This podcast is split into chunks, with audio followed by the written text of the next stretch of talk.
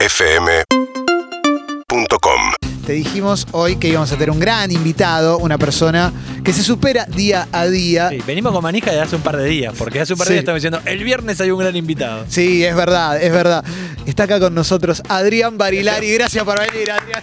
Gracias, Clemens, chicos. Gracias a ustedes. Te veo con dos botellas ahí, me, me- me asusta un poco. Sí, sí, sí, sí. eh, pero una la trajiste vos. Y una Ah. es de plástico. Sí. esa me asusta. Esta tiene agua Ajá. y esta tiene un vino, un Infierrock by Barilari. ¿eh? Ah, un bivarietal Rosé Malbec Cabernet ¿eh? Cabernet. Mendoza, Argentina, que además viene con un código QR que si lo escaneas, ¿qué Ah, pasa? Sale Adrián? el video de esa canción que se llama Infierno.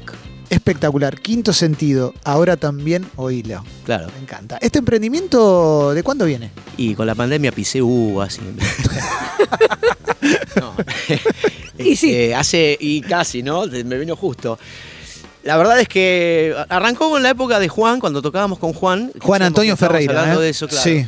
Que hacíamos las giras y en Mendoza conocimos a una persona increíble, Gabriel Guardia, que bueno, es enólogo y tiene un emprendimiento bueno, de otra cosa que no son los vinos. Este, y un fanático de la música, fanático mío, y me- él me propuso esto, yo me lo tomé en joda primero. Es más, en el otro vino lo aclaro que era una joda, Sí. pero él no se Pero lo había quedó. tomado en joda. Es una joda Entonces, que quedó. Sí, terminé haciendo giras para conocer cepas de vino. Así que Qué bien. eh, la Qué buena verdad que manera. estoy feliz. Qué buena manera de girar.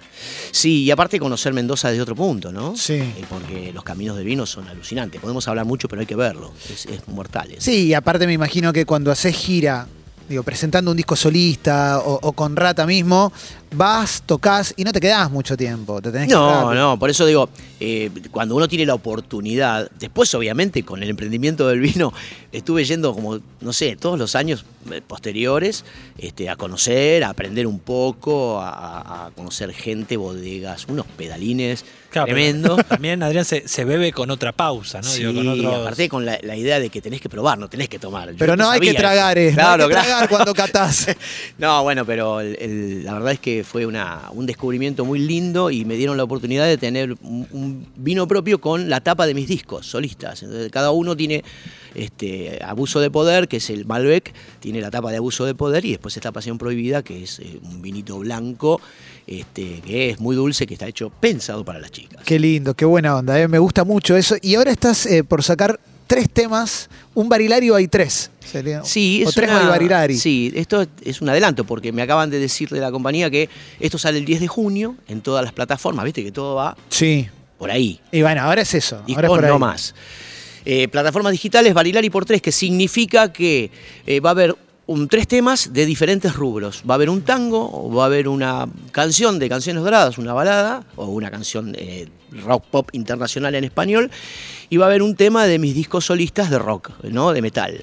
Así que son tres rubros distintos y va a salir el 10 de junio por plataforma, lo que sería Orange y. eh, ¿Cómo se dice? Todas estas que están Todas las Sí, plataformas digitales. Spotify. Spotify, todo eso, así que ya hoy empezamos con una especie de preadelanto y el 10, bueno, esperemos que, que la gente le guste, porque fueron grabados en vivo. Me eso encanta. es lo bueno, o sea, nos metimos en un estudio, grabamos todos juntos, nada de mezcla, Bueno. de, se hizo en el momento como se hacía Sí. hace 30, 40 años, 50, y todos los Pero músicos porque juntos. podés, porque podés. Porque, porque vos No, porque cantás y aparte- no tenés que retocarle mucho. No, pero aparte era esta, esta emoción de tocar todos juntos en un estudio. Claro. ¿Hay, hay ca- eh, grabaciones de rata, pienso, de todos juntos en el estudio? No en vivo, ¿no? No, no, no registros del vivo, sino para un disco. Eh, no sé si todos juntos, de que recuerde de los 90, pero sí prácticamente a- habiendo hecho base, batería, bajo y Claro. guitarra, sí, los tres juntos. Pero bueno, ya en los 90 se, se grababa por separado, así que... No, pero a mí me fascina esta cuestión de, de- de que estés tocando por diferentes géneros. Primero, igual sé que lo haces hace mucho tiempo, digo, que, que hace mucho tiempo que empezás a, a moverte con inquietudes, pero cuando te fui a ver a un teatro en Flores, no el Teatro de Flores, sino otro teatro que no me puedo acordar el nombre, sobre Avenida Rivadavia, un cine teatro hermoso, el Gran Sí, Rivadavia. era Rivadavia. El Gran Rivadavia, ahí va. Enorme, gigante. con Huff, Adivino, justamente, Este, sí. el público era público de todos los géneros, porque te encontrabas con familia, familia, como vamos a ver un espectáculo de canciones de rock, te encontrabas Claro. quizás alguien un poquitito más tanguero y de repente aparecían dos chabones dos orcos todos llenos de tachas, bien metaleros, que venían por rata también. Sí, sí. Eso pasa mucho, me Bueno, parece, en pero tus shows. yo s- supongo que tiene que ver con la trayectoria, con los Sí. años. Canciones Doradas es un disco que yo lo hice en el 2007 y lo sigo tocando hasta el día de hoy, es increíble. Y no son canciones mías, que es lo que más bronca me da. son canciones de otro que yo las adapté, las fuimos adaptando al español y son hits. Son hits de, de- de to- todas las épocas, ¿entendés? canciones de Bon Jovi, de Aerosmith, de, de- de Queen, de YouTube, qué sé yo, de, de todo. Y, y son canciones que apenas empiezan a sonar, las, las tarareas. Y eso es lo que más te piden, ¿no? Me imagino. Que, Digamos que es lo que vayas más- por el rock.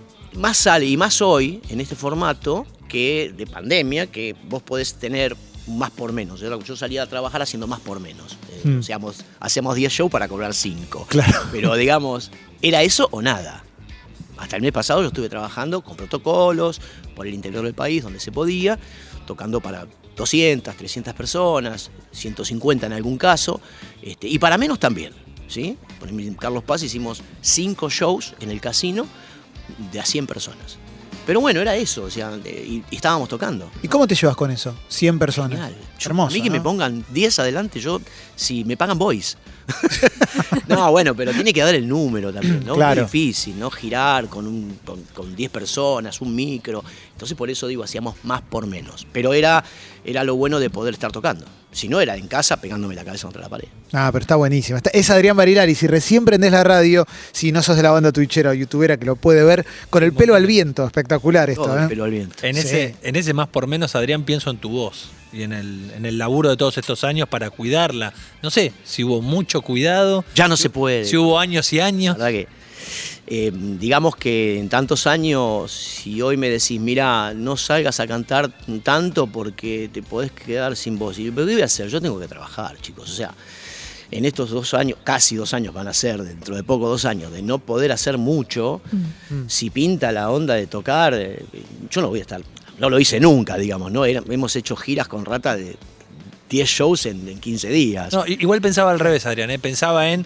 los que dicen, cuídate un poco, de, de- no- no, no digo que sea tu caso, pero de épocas de gente que sale mucho de noche o que se descuida y después es, che, es tu instrumento de laburo. Es como con eso tenés que salir a laburar. Y sí, es como que si vos tenés un auto y no lo querés sacar a rodar porque se va a gastar el aceite, y bueno, va a pasar. Esto lamentablemente es mi profesión, es así, y, y yo estoy feliz de hacerlo. No es que, si bien eh, trato de, de no, digamos, de no descuidar la voz, el hecho de, tampoco me voy de borrachera después de un show y me acuesto a las 7 de la mañana y ando con putas, no, eso no pasa. Me gustaría, pero no pasa. ¿Pasó alguna vez? Porque la pegaste de Eh, grande. sí, O- claro, o sea, es muy difícil. Bueno. es muy difícil. pe- Pero puede pasar. Otra puede pasar. época igual, No, hasta ¿viste? hoy puede pasar. ¿eh? bueno, qué sé yo. Pero Estás casi bueno. convocando, me parece. No, no. Sí, sí. Pero A bueno, ver, hoy, hoy puede pasar con protocolo, pero digo. sea, pero, eh, créeme que en el rock, vos sí. sabés, o sea, está todo ahí. Cuando sos exitoso, está todo ahí. O sea, cuando tenés éxito y, Y- estás arriba, Y en todo está ese, cerca. en ese está todo ahí. ¿Pensaste alguna vez, tipo, viviéndolo en ese momento, decir, esto se va a terminar? Esto en algún momento se sí, termina. siempre lo pensé. Siempre yo creo que nadie tiene asegurado nada, ¿no? ¿Y eso te hacía vivirlo de otra manera o no? Y vos pensás que yo lo, lo busqué durante 25 años. Y cuando llegó, yo ya estaba retirándome. Tenía 30. Entonces, este, cuando llegó dije, wow, no puede ser. Es una re- irrealidad, que fue cuando entré a Rata.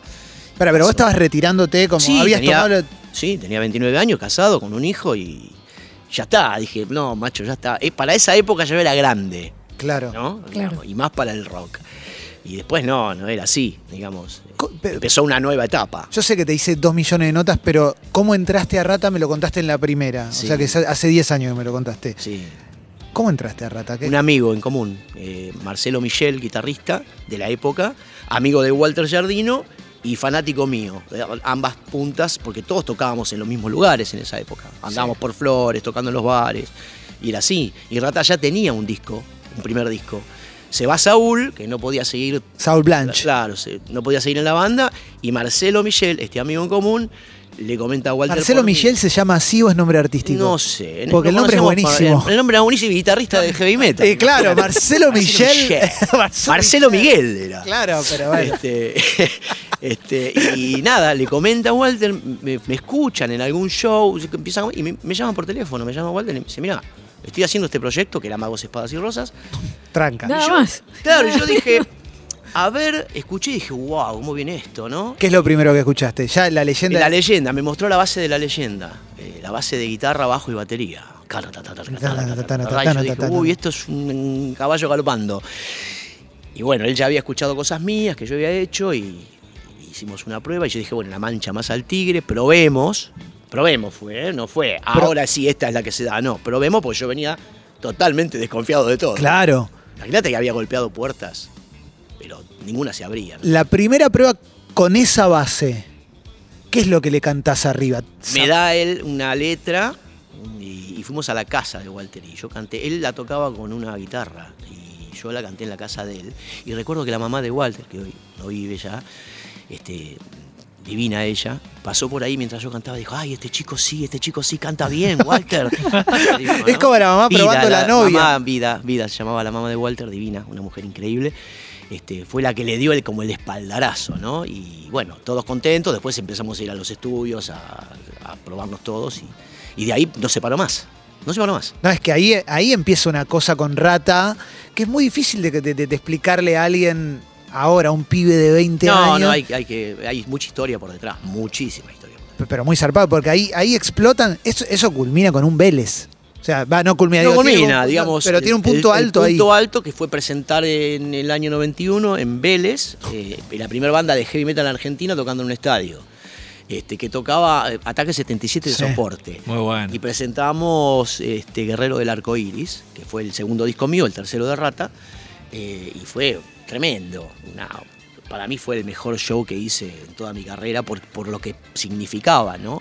O sea, era una, una cosa Y- así, muy, muy, muy volada, muy de, de locos. ¿Y la banda hizo mucho registro de esos momentos? Vos sabés, viste Ay. que ahora hay, hay mucho documental, mucha cosa de, de las bandas de los 90 y decís, ah, mirá qué bueno que había como Eh, ah, se grabaciones. filmó, se filmó, eh, digamos, eh, para la época, hay cosas en YouTube por ahí de ese momento, había unos clips, pero con cinta, digamos, VHS, es- todavía se pueden ver, se ven Claro, las claro. cosas.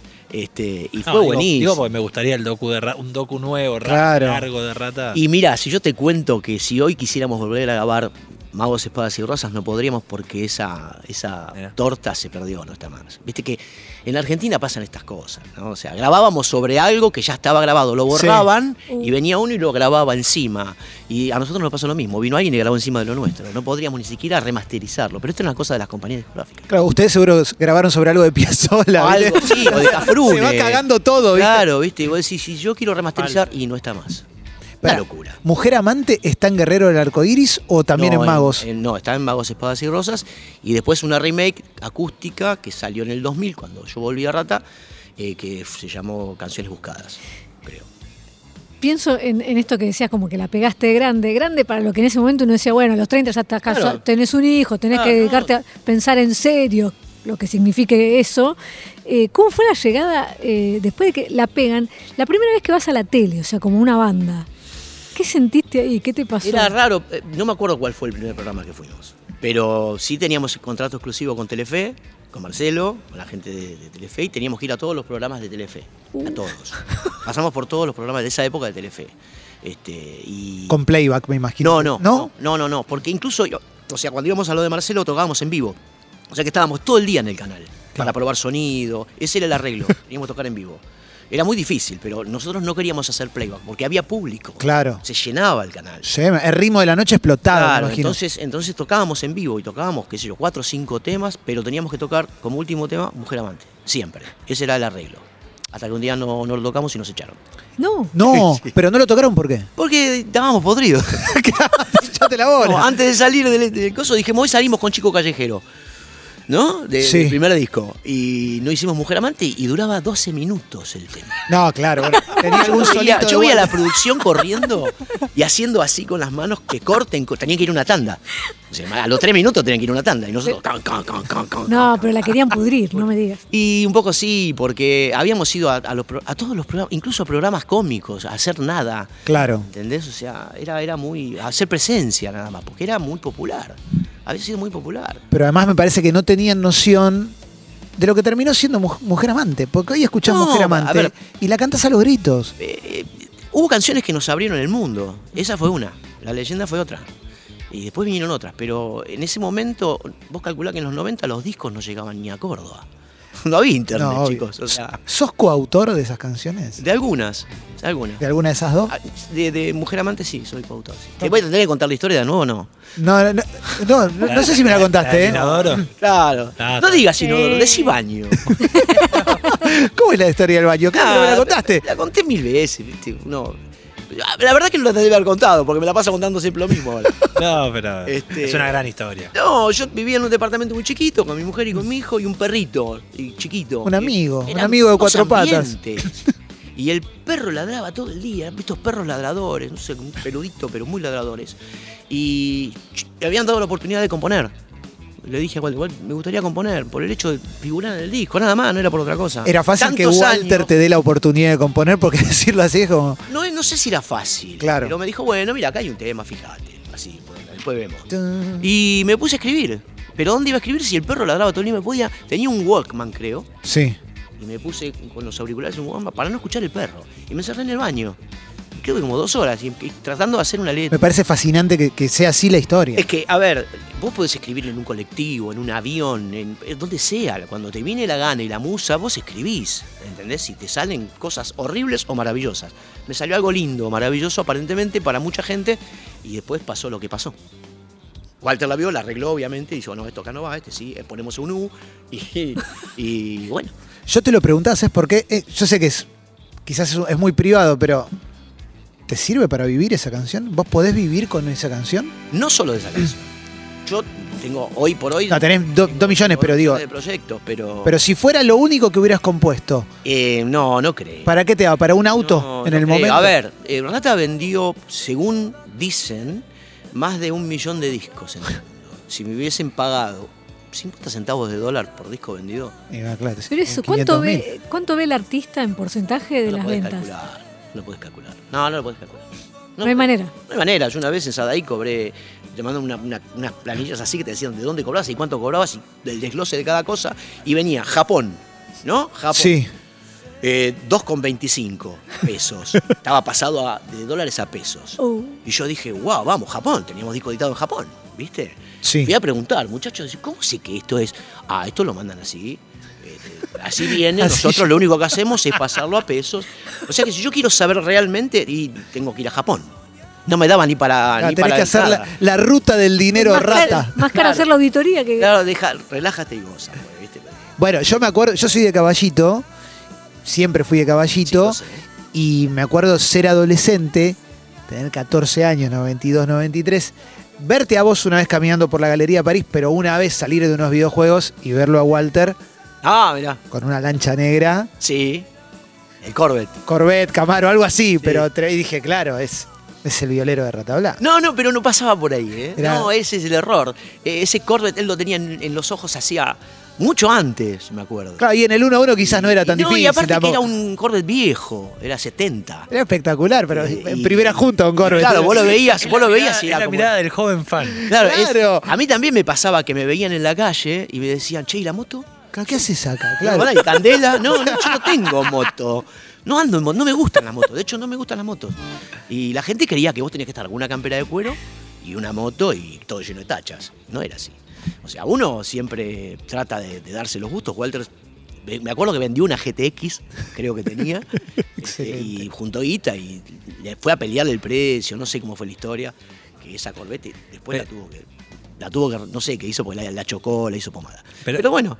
Me, me interesa, Adrián, el tema del look y el metal, porque al igual que en algún momento no quisieron tocar más Mujer Amante y salieron con Eso una de fue 12 minutos. una locura. Digo, no, no- no es que en eso yo decía, bueno, yo hoy salgo en jogging, yo hoy te toco, no, no- no- no era algo posible para la No, porque nosotros estábamos en la época del glam. Claro. Acordate que Sí, claro. Llevaba mucho tiempo A ese ver. laburo, esa, esa preproducción estética. realmente no inventamos nada. Nosotros tomamos de- Claro, del claro. rock inglés, de Purple, del Rainbow, de Maiden, de lo que quieras, o de, de Europe, por decir algo, con los pelos así al viento y Pero medio se terminaba viviendo. altos como yo. Sí. Pero se terminaba viviendo así. No era que No. podías ir a montarte todo eso antes del show. Ah, eso era para el show. Es como que yo te diga que el payaso anda con la nariz colorada todo el día. No, chicos, o sea... Claro. el tipo llega a su casa y se saca la nariz colorada. ¿Para qué va a andar con la nariz Bueno, colorada? pero algunos, para algunos es un estilo de vida. Claro. Sí. Sí, está. Yo, yo siempre digo que el star rocker existe. ¿Sí? Mm. Existe. El- el- A ver, yo creo que Slash, yo eh, creo que Slash vive así. Pero Slash Claro, vive en probablemente. dónde? En en Miami. Los Eh, Ángeles, Los calculo, Ángeles, sí. vive en Es Los muy Ángeles. probable que si yo hubiese nacido en Miami, hubiese tenido mujer amante en Miami, estaría en Los Ángeles. Nah, en vestido una de mansión. rocker, En una mansión con dos Ferrari. Pero estoy en Argentina, chicos. O sea, a ver, Siempre lo tuviste claro eso. Es un trabajo también. Digo, más allá de la Laburo. pasión, es un laburo. un laburo que me encanta. ¿Quién puede vivir de lo que le gusta hoy? Yo vivo de lo que me gusta. Pero no, no puedo tirar manteca al techo, sino me- estaría súper relajado viajando, qué sé yo. Como Matías. Claro, bueno, en este momento está. Fue, ayer fue a ver la NBA. Bien. Eh, sí, claro, claro, claro. Em, no, se me ocurren varias cosas, pero una cosa que, que me, que me gusta de vos es que sos desprejuiciado con la música. Siempre fuiste, porque en los 90 no era fácil notar prejuicio. Bueno, pero yo, yo fui aprendiendo en la medida que me fueron, se me fueron abriendo puertas. O sea, yo canté toda mi vida de todo. Yo soy cantante, no soy músico, primero. No toco nada. Entonces, apenas toco para componer para mí. Entonces yo canté, empecé cantando tangos, canté folclore, que- canté los himnos todos sabidos y por haber en la primaria, cada vez que había un, un- un, digamos, un evento patrio, bailaría a cantar. Me daba mucha bronca, no me gustaba porque sentía como que era un castigo para mí. Eh, hice la colimba y terminé teniendo una banda de folk rock, folk rock, en, en- en los 80, el 78. La colimba, vos rapadito en la colimba. ¿Eh? Sí, claro. Pelo cortito en la Claro, claro. Y me armé una banda de folk rock y tocaba, éramos cuatro voces, flauta y guitarra acústica. Éramos como los Steel Cross, creo- Crosby, Still Crosby, and Nash. Still and- pero cuatro, ¿entendés? And Young. Y todo, y todo, claro, y todo era música todo el tiempo. Eh, canté tangos toda mi vida y mi vieja me llevaba a todos los canales de televisión para que yo... Culpa fue de mi vieja, que, que fue la primer fan y quería que yo cantara. Y bueno, gracias a ella estoy acá, ¿no? Ah, es espectacular. Pero yo canté toda mi vida de todo, de todo, lo que, lo que. Siempre me amé cantar. O sea, desde que tuve uso de razón y, y no me dio más vergüenza amé cantar. Y descubrí con el tiempo que era lo que yo tenía que hacer. ¿Y te aceptaron siempre esta cuestión de no tener prejuicio o en algún momento el fan, viste que el fan a veces le cuesta un A ver, poco? siempre pasa. Siempre van a hablar mal de vos en algún momento y eso es lo que sirve. Si no, si no se habla, no, no, desapareces. Y cuando hice Canciones Doradas, que me corrí del metal, me fui para el pop inglés o americano y siempre estaba el que decía, eh, mirá, que se- eh, al final, falso metal, qué sé yo, todo eso. Que, a ver, son posturas, a ver, son posturas. La gente, es como que yo me haga fanático, soy fanático de Boca. Y si amo Boca, lo puedo criticar, pero como fanático. Claro. Lo voy a seguir amando, eh, lo voy a seguir viendo y voy a seguir hinchando por el club y esto es igual. O sea, el tipo que te critica después te va a ver y paga una entrada. Sí, sí, Es así. sí, totalmente. ¿Te, te enganchaste alguna vez eh, cara a cara con alguno que te estaba bardeando a contestarle desde el escenario? Mm, siempre hay algún borrachín, siempre pasa que pasa que por ahí se tomó 10 cervezas antes y, y empieza, "Eh, eh", viste, de abajo te mira y no sabes ni lo que te dice, porque no, no- no estás escuchando lo que te dice, y por ahí te está diciendo, toca esta canción, y vos ya la tocaste, pero no, no te enganchás, porque si no te terminás pegándole un fierrazo en la cabeza, ¿no? Tratás de que no, eh, tratás de, de- si hay mucho bardo, tratás de frenar, eh, nos ha Claro. pasado, de frenar shows, porque había gente agarrándose a trompadas, ponele, pero era, era una época difícil donde no... Claro, claro. El show metalero era, di- Claro, era otra complejo. cosa. Era- no nos dejaban tocar en teatros. Era difícil, porque tenía miedo que se rompieran las butacas. y- claro, la gente, viste. Era Me acuerdo que Papo iba con una cadena a tocar. Claro, claro. Y bueno, y eso era complicado porque había que frenar todo esto. Nosotros queríamos hacer shows en teatros para que se escuchara bien, para que se viera bien. Y los teatros decían, no, muchachos, heavy metal, no, acá no. Era difícil. Bueno, no- c- cambió, cambió todo. Y no hablaban entre las bandas, tipo, c- no sé, tratemos de, de cambiar, el, o sea, de, de- de salir con un mensaje, algo para que nos dejen tocar en teatro. No, no había. Yo creo que Rata fue una de las primeras bandas que tocó en teatros. Y terminamos tocando en todos. En todos los teatros de Buenos Aires. Y después, bueno, se abrieron teatros del mundo, pero no, no había esa comunicación entre bandas. Yo creo que en esa época, incluso en los 80, había como una pica entre bandas, más que nada. Sí. Este, porque sí que uno, había una banda que tenía éxito, eh, pero estos se vendieron, porque mirá, transaron con la compañía discográfica. Vos también querés ¿Viste? transar, Gil. Claro. No sé si quieren transar o no, pero bueno, hoy por hoy, hoy podés ser independiente y te puede ir bien. Bueno, yo me acuerdo que en algún momento eh, a Rata le, le achacaban el tema de haber tocado en alguna bailanta o en algún lugar Claro. así. Ah, sí. Nosotros acá, o- todos los viernes tenemos una sección de cumbia que se llama Los Chorigaves, que lo hace Leo Gaves, una hora de cumbia y la gente lo disfruta Pero, a a, ver. morir. Cambió mucho la época ¿Vos también. creés que en los 80 podría existir un Lola Palusa? Nah, Se mataban entre todos. Iban con armas, porque no podía juntarse el que tocara reggae con el que tocara rock. totalmente. La gente del público se hubiese matado a tiros. Hoy, gracias a Dios, se globalizó, digamos, todo se entiende y se disfruta, por suerte. Y vos podés hacer tres canciones de tres géneros diferentes Exacto. que van a salir el 10 de junio. Exacto. ¿Eh? sí. Y me encanta porque lo apoya una empresa, lo apoya una compañía, eh, te mantiene vigente. Me gusta cantar tangos, eh, descubrí, toda la vida canté tangos, pero me empecé a animar ahora de grande y descubrí que hay un público ávido de eso. Y conozco muchos artistas que viajan a t- cantar tango en el mundo y por ahí nosotros, como argentinos o porteños, no le estamos dando la importancia que debería. Gracias por el vino, Adrián. No, ese para que después me lo critiques. Pero positivamente. Ah, es- Positivamente. Próbalo, es un vino. Gracias por haber venido, Adrián. Gracias a ustedes, chicos. Urbana Play 1043.